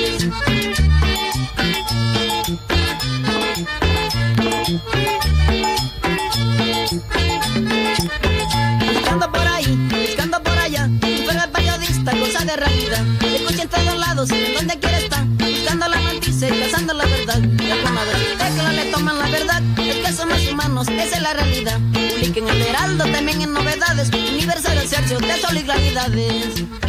Ya son las 2 de la tarde en punto en el centro de la República y los saludamos con gusto. Estamos arrancando a esta hora del mediodía y ya iniciando también la tarde, la segunda hora de a la una. Este, vamos a, con más información, muchos temas más todavía para compartir en esta segunda parte y hemos vuelto al ritmo de cumbia, cumbia que es de origen colombiano, pero esta es una cumbia que suena ya más mexicana. Es la cumbia del periodista, son los cumbieros del sur, una canción de 2002 que le canta precisamente a los periodistas, a los reporteros que buscan siempre la información, la noticia y bueno, pues transmitir lo que está sucediendo en sus ciudades, en sus países y en el mundo. Escuchemos un poco más de los cumbieros del sur y la cumbia del periodista, cumbia norteña y seguimos con más para usted aquí en la. Escucha en todos lados, en donde quiera está, cazando la noticia y buscando la verdad. Toma la le toman la verdad. Que somos humanos, esa es la realidad. Publiquen el Heraldo también en novedades. Universal, de sol y claridades. Y bueno, pues ahí está, estamos homenajeando esta semana también a los periodistas porque eh, mañana, mañana 8 de septiembre se conmemora el Día Internacional del Periodista, además de hablar también del fin de la Guerra Fría y todos estos temas que hemos estado abordando musicalmente esta semana. Pero está en la línea telefónica, le agradezco mucho que nos haya aguantado esta pausa, este corte, porque ya entró eh, muy apurada la llamada para platicar con él y es importante, el senador Miguel Ángel Osorio Chón, es el coordinador de la bancada de- del PRI en el Senado de la República. Eh, senador, qué gusto saludarlo, buenas tardes. Igualmente, Salvador, un abrazo para todo tu auditorio también. Oiga, pues importante escuchar después de que esta se da esta conferencia de prensa de la dirigencia nacional de su partido explicando los motivos para que tienen, dicen ellos, para presentar esta iniciativa que sorprendió a todo el mundo, incluidos a ustedes, los senadores del, del propio PRI. Eh, dice Alejandro Moreno que esto no tiene que ver con ninguna negociación con el gobierno, que es un interés por el bien de México y la idea de mantener al ejército más allá del 2024 en, en las calles. ¿Qué piensan los senadores de este tema? Ya sabemos que no la conocieron y que están anticipando que votarían en contra, pero ¿qué piensa de todo esto que está sucediendo, senador? Mira, eh, más que entrar a la especulación respecto a su discurso, a su posición ahora, pues nada más hay que ver los mensajes de los días pasados, de las semanas pasadas, en las que eh, manifestó una y otra vez, e incluso eh, tenía reuniones de consejo político para que eh, eh, los diputados y, y senadores no eh, votaran en favor de una eh, ley pues ahora resulta que pues, todos esos discursos quedaron a un lado, eh, más allá de si la argumentación está bien o mal, la verdad es que es un cambio de 360 grados. Claro, ahora este tema estaba en la agenda del PRI, la idea de dar continuidad a una militarización que ustedes aprobaron junto con todos los partidos en 2019, pero tenía una fecha de caducidad que era el 2024. Sí, no una militarización, porque por cierto, déjame decirte que de la Cámara de Diputados recibimos la minuta en la que sí estaba eh, militarizada la, Guardia Nacional. Y lo que hicimos en el Senado, juntos todas las bancadas, es cambiarla y hacerla con mando civil. Eh, y esto ahí está, eh, para que se pueda revisar, por quien dice que nosotros la mandamos ya militarizada. No, no es cierto. La recibimos aquí de Cámara de Diputados, la cambiamos y sí creímos pertinente que el ejército estuviera en las calles mientras la Guardia Nacional podía lograr su consolidación. Y se dieron cinco años, no un día, no dos, cinco años. Y, además, eh, pues eh, hoy comentan que tiene más de 120 mil eh, efectivos. Bueno, pues la Policía Federal apenas alcanzaba 40 mil, dentro de los que había administrativos, de la de, investigación, de científica. Eh, bueno, pues hoy tiene una gran Guardia Nacional. Este, y yo creo que debemos de seguir, eh, como en un país democrático, con una eh, seguridad pública civil. Creo que ese camino y nosotros es nuestra posición. Ahora, eh, senador Osorio Chong, eh, eh, uno pensaría que entre el dirigente nacional de un partido y su coordinador de senadores, pues tiene que haber comunicación, tiene que haber diálogo. Digo, finalmente pertenecen al mismo partido. ¿Por qué no se da esto, esta información? ¿Por qué no se comparte desde la dirigencia y desde la Cámara de Diputados un tema tan trascendente como este antes de presentarlo? Bueno, ya tiene rato que se ha estado haciendo planteamientos de manera una unilateral, están sus atribuciones, es el presidente del partido, pero usted no quiere decir que podamos que debamos de coincidir. Somos legisladores que nos debemos a la representación popular, que tenemos que obedecer a lo que la ciudadanía eh, y la sociedad civil y, las mexicanos nos manden y nos dicten. Y, bueno, pues eh, sí creo que lo mínimo es coordinarnos, lo mínimo es tener comunicación. Esto se perdió hace rato. Y, y bueno, pues acá afortunadamente tenemos un grupo cohesionado en el que tomamos las decisiones casi siempre de manera unánime y por supuesto respetando las funciones diferentes. Y van en contra de esta iniciativa, ya lo decía usted. Sí, de la de la de que está discutiendo, la que ya recibimos de la Cámara de Diputados, que es la militarización. La, la Guardia Nacional. Y por supuesto la que se está planteando eh, ahora de la ampliación del, mandato de estar en, en, la seguridad de la Ahora, senador, eh, ¿qué piensan los periodistas eh, sobre esto, las consecuencias que puede tener esta iniciativa? Porque ya desató pues, una tormenta al interior de la Alianza Va por México y el PAN y el PRD dicen pues que está en veremos la alianza, que la ponen en suspensión hasta saber cómo va a votar el PRI en San Lázaro este tema. Eh, si se rompe la alianza, no sé si le conviene o no le conviene al PRI. Ayer López Obrador les decía que de plano se alejaran del PAN, que se divorciaran porque es lo que más le conviene, no sé si a él o a ustedes, pero ¿qué piensan de esto que puede pasar? Mira, eh, en, todos los países del mundo, incluido México, incluidos los que gobiernan, ellos eran PRD, no se les olvide, hicieron alianza con el PAN. No tiene mucho, ¿eh? un poquito. Eh, así que, eh, pues que a nadie le extraña una alianza entre PAN, PRD y PRI. Sí, sí necesito que el PRI haga una alianza, bueno, pues ahora es oportuno hacerlo y, y yo creo que pues pierde México al no tener esa alianza porque eh, esa permite ser competitivos. Y lo que pues tienen que reclamarse entre ellos, porque ellos lo hicieron, pues es la falta de la palabra, la falta de los acuerdos, la falta de lo que acordaron. Eh, ellos lo hicieron, ellos pusieron sus condiciones y ahora ellos tienen que resolverlo. Eh, la verdad es me hace muy grave. Oiga, y tener un presidente, con todo respeto se lo digo porque pues hemos oído audios muy fuertes, acusaciones muy graves también contra el dirigente de su partido eh, y ahora pues lo acusan de no cumplir con la palabra. Eh, el PRI en sus condiciones actuales eh, con todo lo que ha perdido en estas últimas elecciones de 2018, lo poco que ha recuperado, puede aguantar y tener un presidente así le conviene al PRI? No, no le conviene, lo he señalado. pero pues el único que no entiende que debe abrir un espacio para una nueva dirigencia es el propio Alito, eh, no lo va a hacer, eh, ya lo advirtió, y, bueno, afortunadamente el PRI es más fuerte que sus liderazgos, eh, la militancia está por encima de los liderazgos. Yo espero que se resista, aunque tampoco lo veo con ganas de, terminar su periodo como lo comprometió. Eso sí lo hizo también público eh, en agosto del próximo año. Ya veremos. Ya veremos. conversación, por favor. Ya veremos, dijo un ciego, y lo vamos a recordar, lo vamos a grabar. Finalmente le pregunto, eh, ¿se dio la toma de protesta antier del nuevo gobernador de Hidalgo? Usted fue gobernador de ese estado, es un político importante con ascendencia en Hidalgo, eh, y no lo vimos ahí en la toma de protesta. Algunos le cuestionaban que era usted el gran ausente. ¿Por qué no estuvo ahí? No se me ocurrió la invitación respecto al nuevo gobernador, lo conozco perfecto. Eh, no de ahora que somos compañeros senadores, entonces trabajamos juntos. Sí. Eh, fuimos eh, eh, compañeros de gabinete o del mismo gobierno en años pasados. Y bueno, respeto su, su decisión de no poner la invitación, por encima de cualquier circunstancia debe prevalecer pues, lo institucional, yo adoro, amo mi, a mi estado y todo lo que yo pueda hacer por servir ahora en el gobernador lo voy a hacer todo lo que pueda ayudar lo voy a hacer eh, más allá de posiciones partidistas o ideales. Usted no tiene problema con él, digamos, pero no le corrieron esta atención, esta cortesía política. No, no tengo de verdad ningún problema. eh, pues, es una decisión eh, que a, a un nuevo partido que llega a la gobernatura. Pues sí, dicen por ahí que lo cortés no quita lo valiente, pero bueno, pues esa fue decisión que tomó el nuevo gobernador. Le agradezco mucho, como siempre, senador Miguel Ángel Osorio la confianza en este espacio. Muchas gracias. Muchas gracias, muy buena tarde. Ahí está este tema, pues ahí está, clarísimo, ¿eh? no, no van a votar por la propuesta del PRI en la Cámara de Diputados y pues hay un choque, hay un choque fuerte, el PRI está dividido, eso es un hecho, pero lo dice bien el senador, pues no pueden quitar a Lito porque él tiene el control del partido, ya dijo que se va en agosto de 2023 y ya está tan dudando que vaya a cumplir también con eso. Pues se ve que no, no lo, lo de Alito, lo de Alito no es cumplir su palabra, así es que en una de esas le da una sorpresa y se extiende su mandato hasta el 2024 o más allá. Bueno, pues ahí dejamos el tema. Vámonos a otro tema importante. A la una, con Salvador García Soto.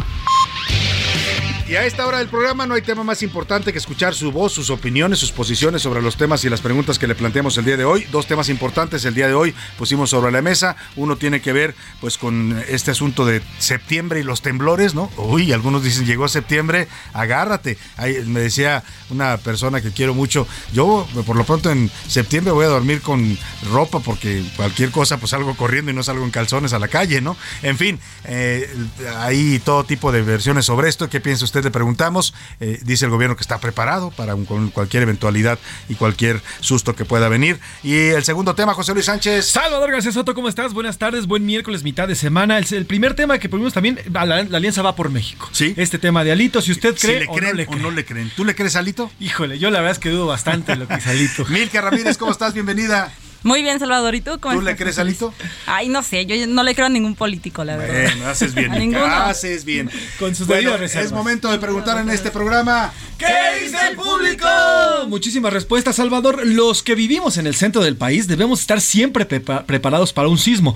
Todos los meses, todas las semanas, todos los días. Saludos, Salvador. Soy Ramiro Santillán y me encanta tu Yo programa. decía, Vamos los sismos no tienen palabra, ¿no? Sí, y, no, no. y- y pueden pasar en cualquier momento, pero bueno, digamos que la coincidencia histórica de septiembre, ay, pues sí. es lo que nos pone algo tensos, ¿no? Exactamente, y, y después de lo que vimos en el 17, bueno, eso tensó más todavía a los que vivimos aquí en la ¿Qué- Ciudad de México. Qué cosa esa vez, ¿no? Híjole, o sea, no, bueno. acaba de pasar el simulacro, Sí, el sí, homenaje, Sí, no, el recuerdo a las no. víctimas del 19 de septiembre de 2000, de 1985 y sácateles que se sacude. Y, y sacudón, el ¿eh? y No fue tremendo sí, muy doloroso para la ciudad. Buenas tardes, Salvador, y a todo tu gran equipo que integran este a la una. No sé por qué los políticos se agarran de la greña en cuestión de que si es el ejército se va o se queda en las calles. Es una misión y al final tienen que garantizar la seguridad. Todos quieren lo mismo, pero al final se están peleando. Saludos, Salvador. Sí, es una misión y es importante, pero la misión, la Constitución no dice que el ejército sea para cuidar la seguridad en las calles, ¿eh? No es esa la misión del ejército. Tiene otras muy importantes, ¿no? Velar por la seguridad nacional, cuidar la soberanía, defender el territorio, hacer labor social, por ejemplo, apoyar en, labores de, de- de desastres, por ejemplo. Todo eso dice la Constitución. Nunca dice que el ejército esté hecho para cuidarnos en las calles, ¿no? Se hizo por emergencia, le autorizaron al presidente esta licencia constitucional hasta 2024 y lo que se dijo es, ok, mientras la Guardia se consolida y es un cuerpo civil fuerte, pues vamos a dejar al ejército, pero después usted lo tiene que regresar a los cuarteles, que además era lo que prometía en campaña Sí, sí. López Obrador. Ese es el tema de fondo, ¿eh? no es contra el ejército el tema, es simplemente pues que nos cuiden, somos un gobierno civil, que nos cuiden los civiles, que para eso les pagamos también. Exactamente. Saludos, Salvador Miguel Ramírez desde el Estado de México. Alejandro Moreno tiene secuestrado al PRI y ya se dobló ante Andrés. Manuel López Obrador, tal y como muchos priistas lo han hecho a lo largo de la historia. Entre tanta robadera, han entregado a los estados. Estos tricolores deben de desaparecer porque desde que se crearon, nunca, nunca han tenido palabras. Saludos, Pues Salvador. ahí está su punto de vista. Muchas gracias, saludos. Eh, estoy totalmente eh, de Salvador, acuerdo. muy buenas. Estoy tal- totalmente de acuerdo con que eh, continúe el ejército en las calles. Nos dice Isidro Isidro González. Fíjate, pensé que era de Ramadero, pero no por nuestro famoso este radio escucha. Nuestro escucha Guadalajara. Exactamente. Isidro González dice, estoy de acuerdo con que se quede el, el ejército en las calles. Al final es el único que puede contra los eh, contra los criminales, porque ellos sí son un verdadero ejército. Saludos, Y Salvador. no lo están sacando, ¿eh? por lo menos hasta 2024 el ejército va a seguir. La discusión es si sigue después del 2024 o no. Y mire, se pudo haber discutido. Aquí lo que está, lo que está simbrando a la alianza es que eh, pues el PRI y Alito Moreno se aventaron por la libre, pues no consultaron a sus aliados, ¿no?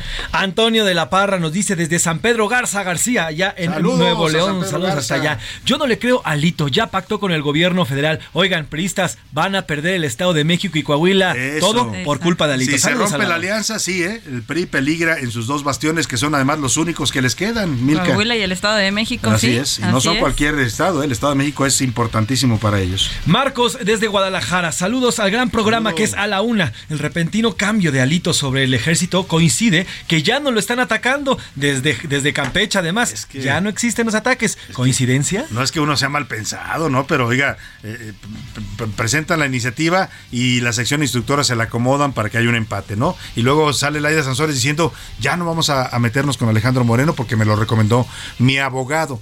No digo si era el abogado de Bucareli o era el abogado de Palacio Nacional, pero eso dice que le recomendaron, ¿no? Hola Salvador, José Luis Milka, saludos a, tu, a este gran equipo de A la Una. Soy Alberto desde Colima. Alito Moreno es una muestra de la sabiduría de los refranes. En este caso, Venga. cae más pronto un hablador que un cojo. Su argumento es peor para el bien de México. Es tan falso es su discurso que incluso hasta el secretario de Gobernación seguramente se lo ha de haber escrito. Saludos Salvador. Es más falso que una moneda de cuánto dicen. De a dos mil pesos, dicen por ahí. Oigan, nos están llegando muchos mensajes con las respuestas para los, para los boletos. Recuerden su nombre completo y la respuesta de la pregunta, porque nada más están poniendo la respuesta. Hay que poner su nombre Si no pone su completo. nombre, pues cómo vamos a, a- a entregarle los boletos. Tiene que ponernos su nombre completo. Vamos a tomar a los que los que pusieron su nombre, pues, ¿no? Exactamente. Dice, señor Soto y a todo tu gran equipo, saludos. Saludos. El señor Alito ha de tener una cola larga, larga, larga. Y por eso ya se dio ante Morena. Saludos, Salvador. Ahí está. Ahí Buenas está. tardes a todo el equipo de A la Una. Sí hay que dormir con ropa para que no nos sorprenda ningún sismo. AMLO Oye, Es que no sé si les ha pasado a ustedes, pero a mí se me tocó salir en la noche en paños menores corriendo por los sismos, ¿no? No, a mí sí me tocó una vez en pijama. A ver, en pijama sí me salí, pero fue una pijama que tuve que poner ya así de. ¡Ay, está temblando! Y me la estaba poniendo entre que Pero hay gente que no le gusta dormir con pijama, que Sí, le gusta sí, dormir o con chones o como Dios lo trajo al mundo. Entonces, sí. Y más ahorita que está haciendo un poco de calor y está lloviendo. Entonces, sí, pues, me sí. tocó una vez un vecino que andaba con su cobija tapado, Oye. ¿no? Quién sabe abajo si traía algo, ¿no? Fíjate, en, en el último temblor del año pasado hubo, hubo un table que Ajá. literalmente pues todos salieron. Ahí salieron los licenciados muy trajeados, eran como dos de la mañana y además también salieron pues las trabajadoras que. Pues chambean ahí en table, exactamente, todos estaban ahí Esos acompañando. Iban por temblores, pero los agarró otro. Exactamente, iban por otro tipo de temblores. Buenas tardes a todo el equipo de A la Una. Saludos, Salvador. Lo de Alito es no tener palabra. Pero bueno, ¿qué podemos esperar de un PRI que así ha sido durante más de 70 años? Un PRI sin palabras. Saludos, Sin Salvador. palabra. Milka Ramírez, ¿qué dice la comunidad tuitera en arroba ese García Soto? La comunidad tuitera sobre el tema de, mm, ah, de los temblores, el 16% dice... Me gustó el... Es, que, es que, ¿sabes qué? Me quedé pensando que yo me he salido pero descalza. O sea, ¿De me los temblores? Sí, eh, de hecho en el Pero último con tu temblor... pijama. Sí, con Sí, sí, sí. ¿Se acuerda? A- a Se- medias. le No está con- dudando. no con baby doll. Es que no, estoy- Ni con negligé, ni nada de eso. No, sí, sí, pero me salí descalza. Entonces me acuerdo que justo iba bajando y dije, chin. Pues ya es- estando afuera dije, ay Dios. En ese momento lo menos No que te importa es cómo sales. ¿no? Oye, y ahorita que, Diego e Iván, que son pues relativamente nuevos aquí en la ciudad de Diego espantados. e Iván son Iván Márquez y Y Diego, Diego Gómez, Gómez. que son colaboradores aquí con nosotros redactores, vienen de allá de Jalisco, de. Lagos de Moreno. Entonces, para ellos los temblores, pues no, no los conocen. ¿no? Exacto, No- no son referencia. Entonces, un día es- esperemos que no toco madera. Ojalá no tiemble en septiembre, pero si llega, ahora sí se van a estrenar en la Ciudad de México. Verdadero chilango los vamos a convertir. No, no se los deseamos, ¿eh, muchachos? No, no, no, prepárense. No. Prepárense, exactamente. Bueno, el 16% dice que sí, que están preparados. El 36% dice que es coincidencia que siempre tiemble en septiembre. Y el 48% dice que nos rebasa la naturaleza. Sobre la pregunta de la alianza, Ujú. el 68% Guadalito Moreno, el 68% dice que no le cree a Alejandro Moreno. 68% de 68%, que es un mentiroso. El 5% dice que sí, que actuó por México. Y el 27% dice que la alianza ya se rompió, se llamaba.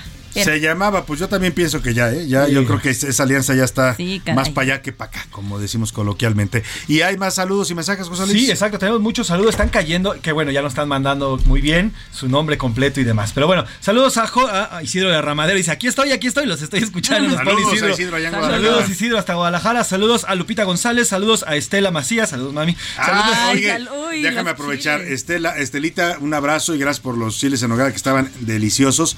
Pero ya tienes competencia, Estela. Sí, ¿eh? sí. Porque aquí Rubén. Esponda, nuestro productor, cumplió su promesa y se puso guapo. Nos trajo hoy chiles en hogar. Así es que ya le diremos a Estelita cuáles están mejores. ¿eh?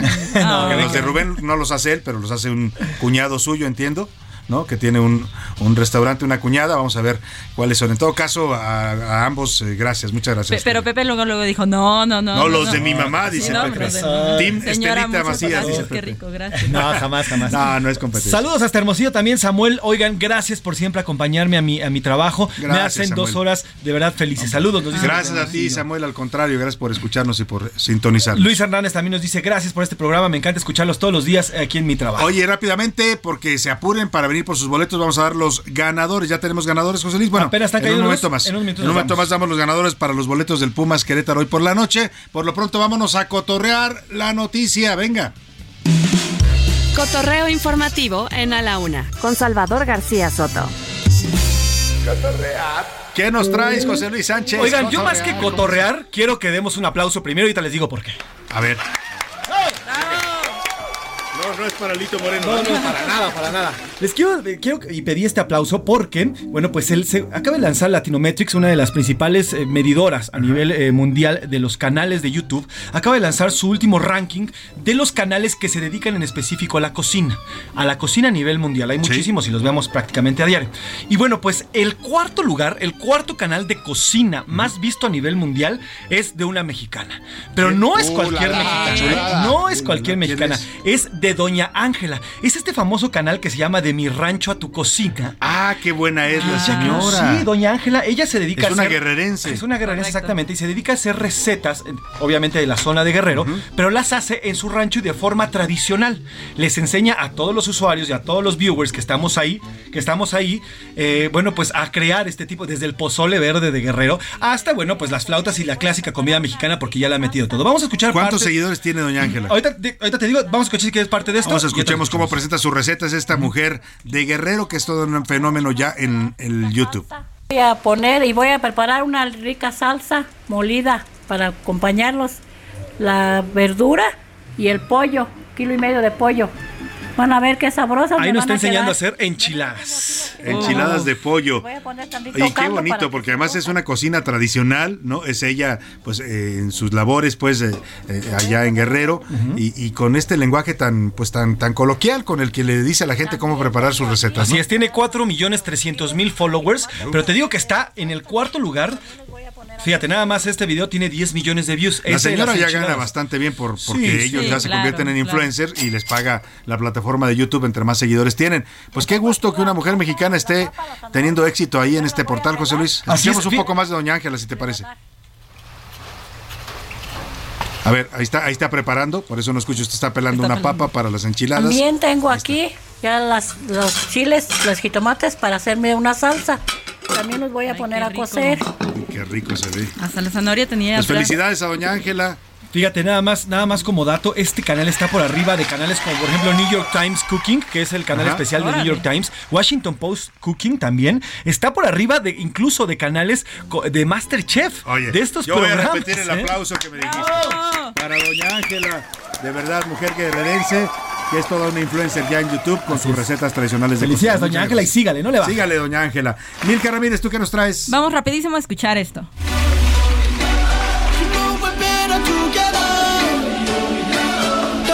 Se llama Salvador ah, Aya Aya ah, y es el primer sencillo de la Copa del Mundial de Qatar. ¿Esta va a ser el himno? Este a ver, escuchemos un poco más, venga.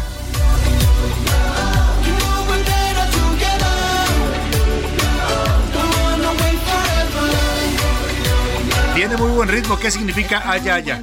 Pues es como Better Together, o sea, lo que están haciendo es como algo muy mm, como muy buena onda, como Juntos hay dificultades mejores, en la ¿no? vida. Es como una expresión mejores. árabe, ¿no? Sí, Ajá, exactamente. es una Haya, haya. expresión haya, haya. Ajá. Entonces, bueno, estamos escuchando esto porque la fiebre por Qatar ya llegó. ¿Ya? Y los niños están comprando estos álbums de estampitas, no solo los niños y los no tan niños. ¿Cuánto cuesta un álbum de las estampitas? Es lo que vamos a A escuchar ver, ahorita. Venga. El álbum me costó un centavo.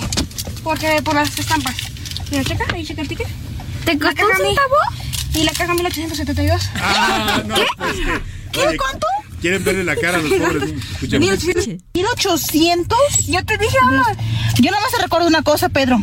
Estamos en septiembre y en octubre es mi cumpleaños y yo quiero mi regalo. O sea, le dijo a la mamá, no, hombre, me costó un centavo el álbum. Sí, O sea, 1800 Pero pesos, las estampitas. La cajita de 100 estampitas. qué bueno. Bueno, pues tenga usted cuidado si su hijo quiere un álbum del Mundial. Muchas gracias, Milka. Gracias, Muchas gracias. José Luis. Gracias. Nos vamos a la pausa con música. ¿Qué tenemos musicalmente, José Luis Sánchez? La canción se llama Últimas Noticias y es el grupo El Pudor del Norte. Súbale. El Poder del Norte, perdóname, el Pudor. No, también hay pudor en el norte, pero este es el Poder del Norte. Discúlpeme. Vámonos con Últimas Noticias.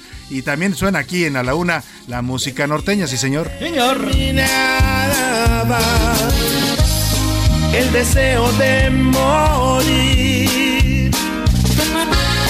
se metió dentro de mi alma. Qué lástima, me digo yo.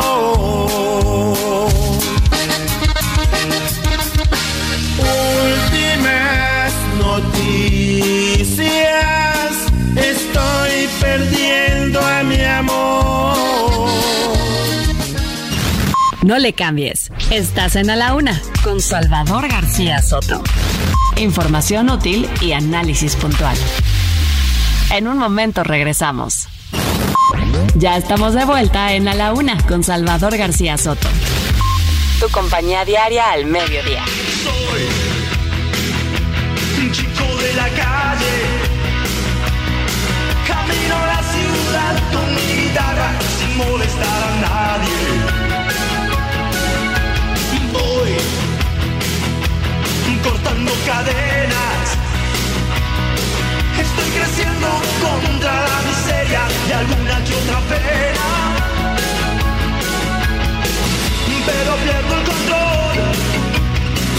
Llego a casa y escucho su voz,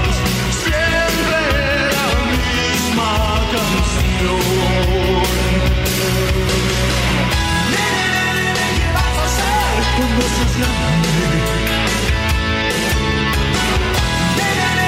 ¿qué vas?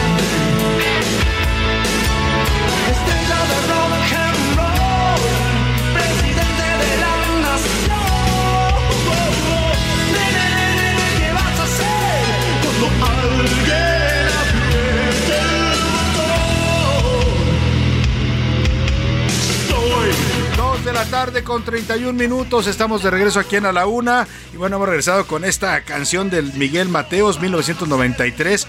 Cuando seas grande, allá por los años 80, 80 perdóname, se sonaba fuerte, se bailaba en todas las discotecas, que entonces eran discotecas, no antros. Y pues hablaba de esta generación que crecimos con el miedo a la bomba atómica, ¿no? A la bomba nuclear. ¿En qué momento los rusos van a apretar el botón? ¿En qué momento lo va a hacer Washington? Y vivíamos, y yo me acuerdo que en la noche se dormía uno diciendo, pues a ver si despierto mañana, ¿no? Cuando había tensión en el mundo por la Guerra Fría. De eso habla esta canción del señor Miguel Mateos, de eso y por supuesto también de los eh, retos que enfrentan los jóvenes cuando quieren definir qué camino van a tomar en la vida. Escuchamos un poco más de Miguel Mateos y seguimos aquí en A la Una.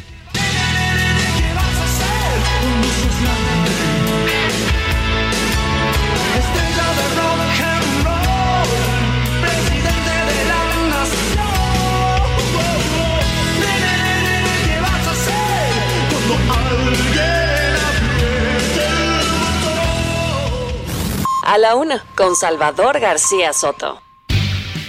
Oiga, y vamos al ojo público, esta sección de colaboradores y de opinión que hemos armado para usted con voces importantes de el mundo académico, político, social, eh, gente que le tenga algo que decir y que le pueda aportar para comprender mejor los temas de la agenda pública de este país. Son a los que estamos buscando y hemos ido poco a poco armando esta barra de opinión que le vamos a ofrecer aquí en A la Una todos los eh, días a esta hora. Y en esta ocasión quiero presentarlo porque es su primera colaboración y se integra al equipo del ojo público. Farías Mackey. Eh, su colaboración de hoy se titula Buscando, Buscando Sentido. Luis Farías Mackey es abogado y analista político. Se especializa en Derecho Constitucional, Electoral y Agrario. Es también editorialista en medios nacionales y autor de varios libros. Escuchemos a Luis Farías Mackey. Le doy la bienvenida al equipo del Ojo Público aquí en A la Una. El ojo público. En A la Una tenemos la visión de los temas que te interesan en voz de personajes de la academia, la política y la sociedad. Hoy escuchamos a Luis Farías Mackey en Buscando Sentido. El ojo público. Buenas tardes, Salvador. Antonio Solá jamás esperó que al hacer famosa aquella frase de López Obrador es un peligro para México, le estaba dando la clave para hacerse del poder y ejercerlo, el miedo. López Obrador supo entonces que le temíamos y desde entonces ha hecho de ese temor el mayor de sus instrumentos. López Obrador da para que le temamos y quiere que temamos que nos deje de dar. Siendo muy joven empezó como presidente del PRI en Tabasco y lo que hacía era tomar presidencias municipales acusando a los municipios de que no cumplían con el pueblo, principalmente en las zonas indígenas, hasta que el gobernador priista Enrique González Pedrero, que lo llevó al PRI, lo paró en seco y le dijo, me estás incendiando el Estado. Pero esa técnica la perfeccionó y la trajo al zócalo de la Ciudad de México hasta hacerlo un gran negocio por el que cobraba por liberar el zócalo a Salinas a través de Camacho y de Brad. Y Camacho y Brad jamás supieron que estaban vendiendo su alma a López Obrador en esas negociaciones. Vendría luego eh, la toma de la de reforma, eh, la toma de pozos petroleros, la toma de la regencia de la Ciudad de México sin tener eh, residencia para ello. López Obrador se convirtió así en el gran cobrador de piso de México. Vendría luego aquella frase de no me pidan que les controle, el que les amarre el tigre una vez que lo hayan soltado. Y desde entonces, el Naim y todo lo demás ha sido gobernar con el miedo. Desgraciadamente, al igual que Solá, no supimos ver que le estábamos mostrando nuestro miedo cuando aceptamos que era un peligro para México. Y lo es. Bueno, pues ahí está la opinión de Luis Farías Mackey. Vamos a estarlo escuchando todos los miércoles aquí con su sección en El Ojo Público. Oiga, y vamos a otro tema. Hoy en, en, la columna Sacapuntas del Heraldo de México eh, publican un dato interesante eh, sobre, lo titulan El alcalde que sabe demasiado, ¿no? Como estas películas de, de eh, thrillers eh, políticos o policíacos. Eh, se, se comenta, comenta el sacapuntas, que ahora que se revivió el caso de Iguala, hay un personaje que sabe mucho de este tema, de la desaparición de los 43 normalistas, de lo que pasó aquella noche trágica en la historia reciente del país, pero que muy poco se le ha mencionado y no, no se le ha preguntado tampoco públicamente sobre el papel que tuvo en estos hechos. Se trata de Enrique Galindo.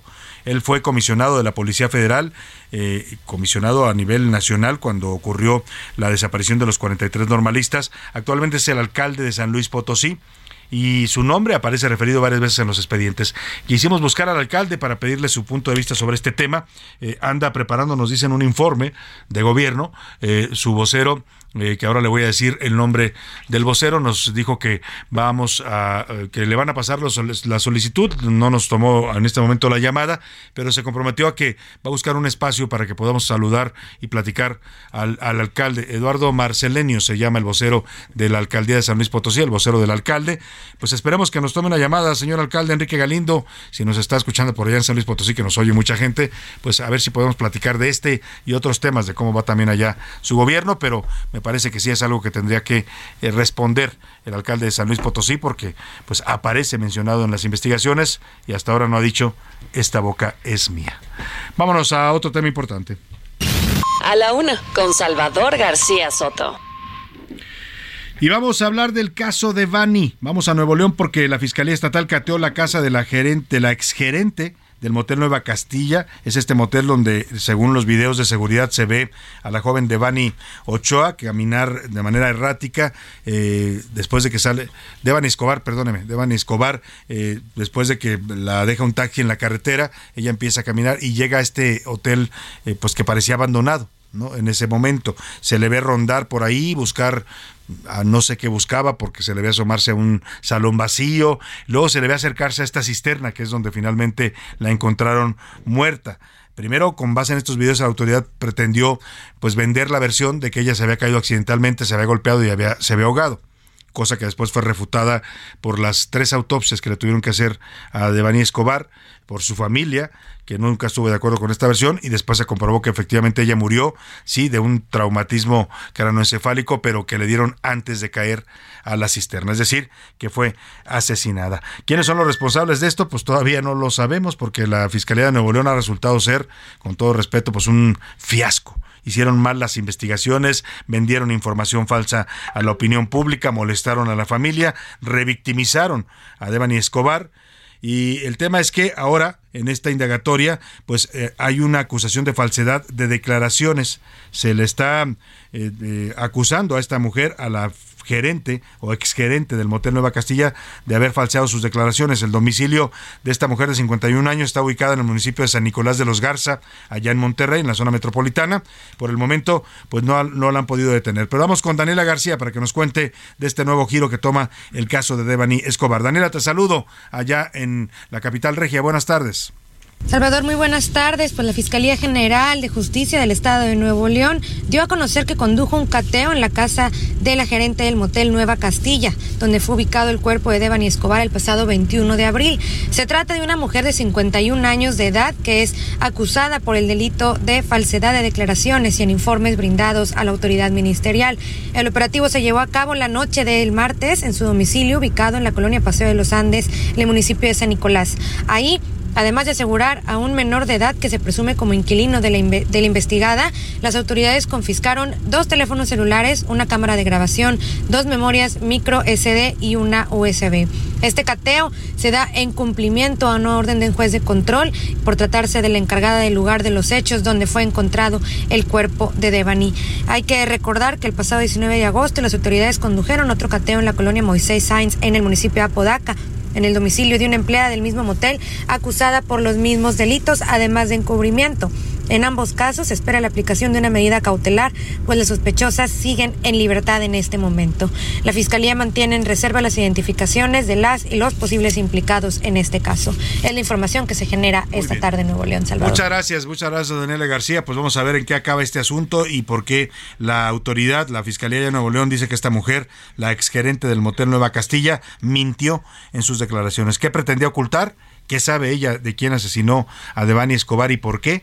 Va a ser importante pues que la autoridad la localice y la vuelva a, a citar a que declare eh, oficialmente. Incluso ya está metida en un delito, ¿eh? porque falsear declaraciones ante una autoridad es un delito también que pues se persigue. Así es que la señora ya en este momento pues es prófuga de la justicia. Y vamos a otro tema, oiga, para Petróleos Mexicanos, esta gran empresa mexicana, la verdad es que todos los que crecimos en una generación donde Pemex era pues era Pemex, oiga, era era como el símbolo de, nuestro orgullo nacional, ¿no? El, de, hasta la soberanía la, la, la, asociábamos con Pemex, ¿no? Y más cuando la época de la abundancia petrolera de López Portillo. También nos tocó ver dramáticamente, pues cómo la saqueaban, cómo se robaban los recursos. Nos decían, el petróleo es de todos los mexicanos pero nosotros no veíamos los beneficios, nada más los políticos, ¿no? Y los presidentes y sus directores de Pemex, que algunos acabaron en la cárcel por fraude. Bueno, el más reciente, ahí está el señor Emilio Lozoya. Eh, pero le hablo de Pemex porque la verdad, pues no le ha ido bien a la empresa financieramente, la han saqueado, este gobierno se propuso rescatarla, pero lo único que ha hecho es meterle mucho dinero para que no haya muchos resultados. Lamentablemente no mejora su producción, no mejora eh, su, su, eh, pues, su funcionamiento, sus finanzas están muy cuestionadas a nivel nacional, le han, que le han, la han descalificado varios calificadores internacionales. Le digo todo esto porque pues una de cal por las que van de arena para petróleos mexicanos. Hoy se anunció que hay nuevos yacimientos de hidrocarburos que ha descubierto en varios pozos de exploración que van a pues incrementar, esperan, la producción de crudo, de petróleo y de gas en la petrolera mexicana. Vamos contigo, Iván Márquez, para que nos cuentes de esta buena noticia que dan en Pemex y a ver pues qué tanto ayuda a revivir un poco a esa gran empresa. Salvador, buenas tardes. Pemex descubrió nuevos yacimientos de hidrocarburos, los cuales permitirán que se mantengan las expectativas de crecimiento, tanto de la producción de crudo como de gas.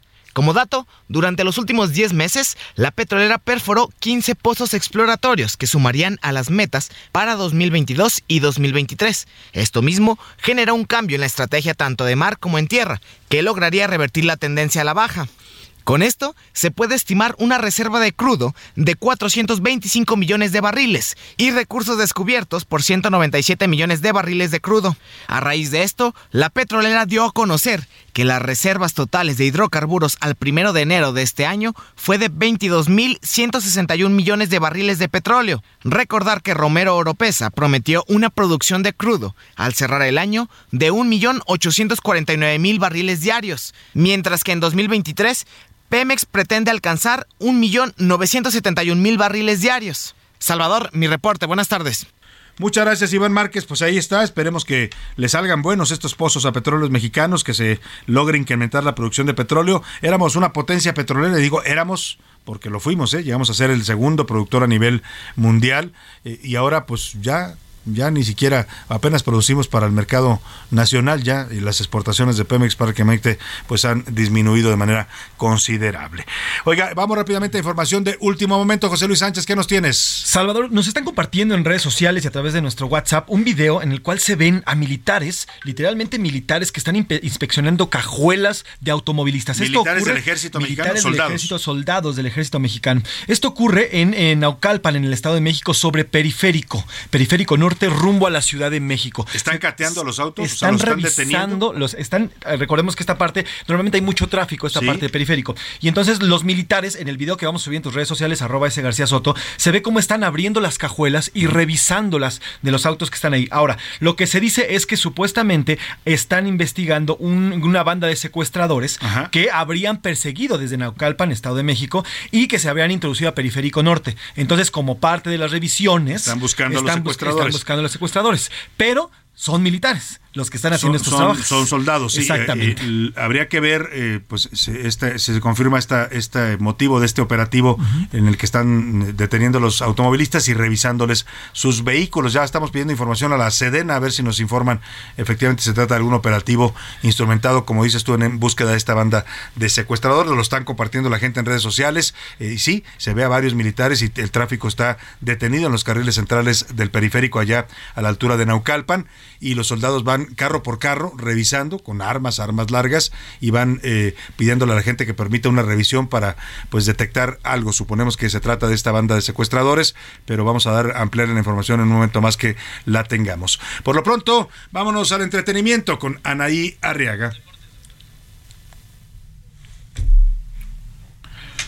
A ver, perdóneme, vámonos a, a los deportes con Oscar Mota. Los deportes en A la Una con Oscar Mota.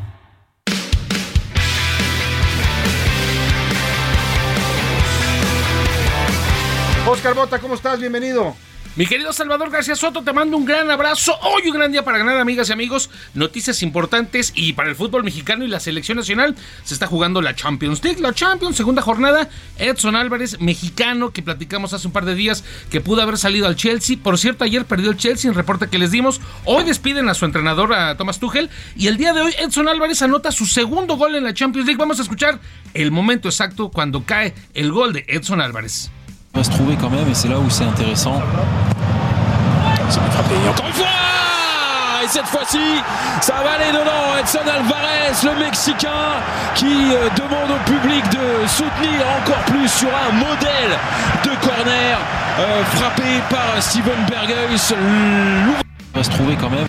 Ahí está mi querido Salvador, escuchamos en la narración de Mexican. Y por cierto, pues su, eh, su apodo, el apodo de Edson Álvarez es el machín, ¿no? Directamente desde... ¿Así le dicen el machín? Y él mismo, él mismo así se presentó. así se El presenta? machín, es el machín. Es bravo en la cancha. Y que es muy además, bravo en la cancha, vamos a ver si. y para los americanistas, porque Americanista, ya vamos a hacer un norteamericanista aquí, mi querido Salvador, porque Edson Álvarez, orgullo americanista, debuta además Jorge Sánchez en este mismo partido, también del Ajax, debuta, tiene sus primeros minutos, de hecho fue un cambalache, sale Edson Álvarez, entra Jorge Sánchez, me imagino que debe haber sido así, pero en holandés más o menos, y el día de ayer...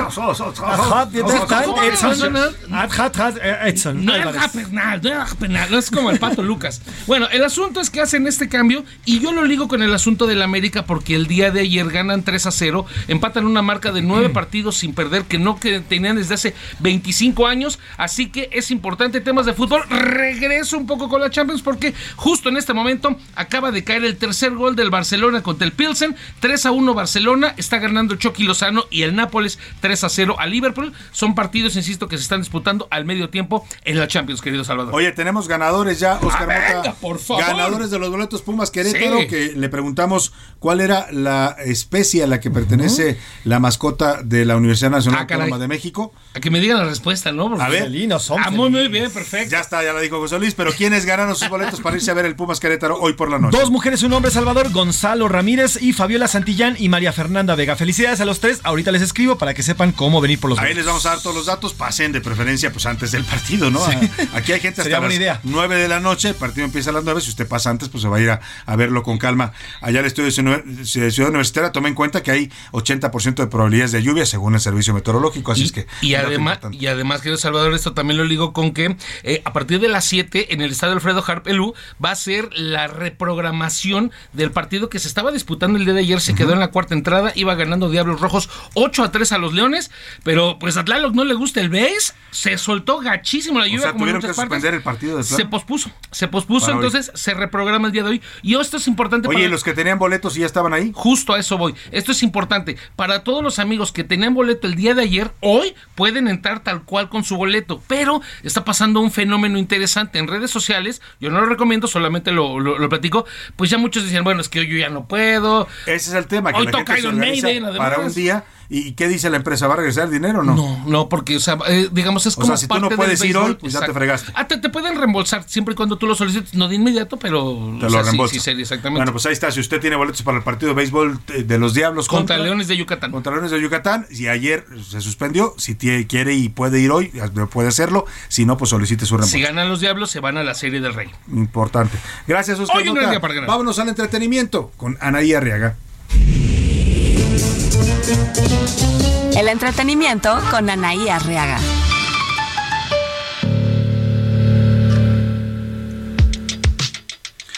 Anaí Arriaga, ¿cómo estás? Bienvenida.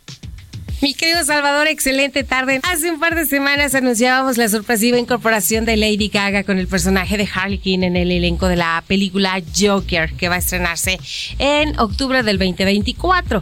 Pese a que se considera que va a tener un papel de suma importancia, pues ella va a recibir solo 10 millones de dólares, mientras que Joaquín Phoenix va a recibir 20 millones de dólares. Ahí está el dato. Brecha salarial entre hombre y mujer hasta en Estados Unidos se da. Oigan, y el primer actor, Ignacio López Tarso, tiene síntomas de COVID, por lo cual el homenaje que se le iba a rendir en los próximos días en el estado de Michoacán ha sido pospuesto. Nosotros le deseamos desde aquí una pronta recuperación a Ignacio López Tarso, que de verdad es un ejemplo de vida y de lucha. A sus 90 años, más de 90 años, sigue buscando trabajo, sigue buscando actividades. Es un gran ejemplo para todos nosotros. Que tengan un feliz ombligo de semana. Fuerte abrazo para todos. Muchas gracias, muchas gracias Anaí Arriaga. Oiga, seguimos este, pues reporteando literalmente este tema de los cateos que están haciendo porque nos están llegando muchos mensajes de el auditorio, gente que está ahí en esta zona del periférico norte, a la altura de Naucalpan, en los carriles centrales, ahí en estos momentos un operativo de elementos. Nos dijeron primero que eran eh, soldados del ejército, pero no, resulta que son miembros de la Guardia Nacional los que están haciendo este cateo. Estamos buscando información eh, eh, oficial, digamos, sobre el motivo de este cateo. Ocurre en periférico de Río San Juan Joaquín, justo ahí cerca del Toreo, y ya se confirma que efectivamente son miembros de la Marina y de la Guardia Nacional. La primera versión que tenemos, extraoficial, es que se trata, José Luis Sánchez, de un- una búsqueda de unos secuestradores. Así es, eh, el secuestro habría ocurrido en Naucalpan, Estado de México, y habrían, supuestamente, y lo que sabemos y hemos reporteado es que habrían perseguido a estos secuestradores hasta que llegaron a esta zona de Periférico Norte donde hay un embotellamiento, es normal esta zona, y bueno, pues ahí los, eh, ya sabemos, guardias nacionales estuvieron revisando. Ahora, es impresionante porque no traen el uniforme de Guardia Nacional, traen el uniforme de la Marina, este camuflado, Sí, los, que es los- verde las células de élite de la Marina. Exactamente. Ahora la pregunta es, ¿esas células solamente se activan ante delincuentes de muy alta peligrosidad, eh? Exactamente. O narcotraficantes o capos, etcétera. Habría que ver a quién están buscando y qué están buscando realmente ahí en el periférico. Más información la va a tener usted aquí en los espacios del Heraldo Radio. Eh, eh, nosotros ya no nos va a tocar si no la, la sabemos antes, pero pues damos el reporte de la gente que está diciendo están deteniendo los autos y los están revisando eh, en un operativo de la Marina y la Guardia Nacional. José Luis. Así es, Salvador. Y bueno, en otro tema, hace unos minutos la marca de la manzanita acaba de anunciar que el 16 de septiembre salen sus nuevos teléfonos, sus nuevos Ay, celulares. Y bueno, pues. carísimos. Ahórrele, porque el más barato está en 21 mil pesitos. Bueno. Así, hay nomás para arrancar Bueno, 21 mil pues, hablar. pesitos. Hay que ir haciendo Es el iPhone cochinito si 14. usted quiere un teléfono de la manzanita. Nos Así vamos a la pausa, ya más bien a, a despedir con, con música. Eh, quiero agradecerle primero que nos haya acompañado. Eh, lo dejo aquí con Adriana Delgado y el dedo en la llaga. Yo le espero mañana a la una. A nombre de todo el equipo, en la coordinación de producción está Rubén Esponda, en la coordinación de información José Luis Sánchez, en la coordinación de invitados Laura Mendiola, en la redacción están Miguel Marque, Miguel Zarco, Mi- Milka Ramírez, y Iván Márquez, aquí en cabina nuestro operador Alex Sánchez, eh, Alex Muñoz, perdóname, siempre te ando cambiando el apellido, y nos vamos con Molotov y esta canción que tiene que ver con los medios de comunicación, el periodismo, que no te haga bobo, Jacobo. Recordando al gran Jacobo Zabludowski. Regresamos mañana a la una. Que pase una excelente tarde.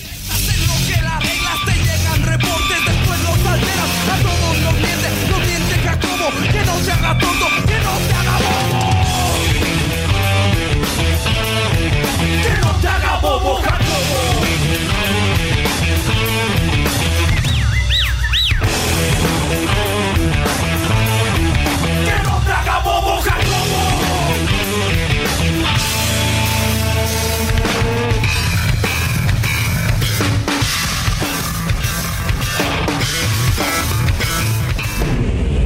Por hoy termina a la una con Salvador García Soto. El espacio que te escucha, acompaña e informa. A la una. Con Salvador García Soto.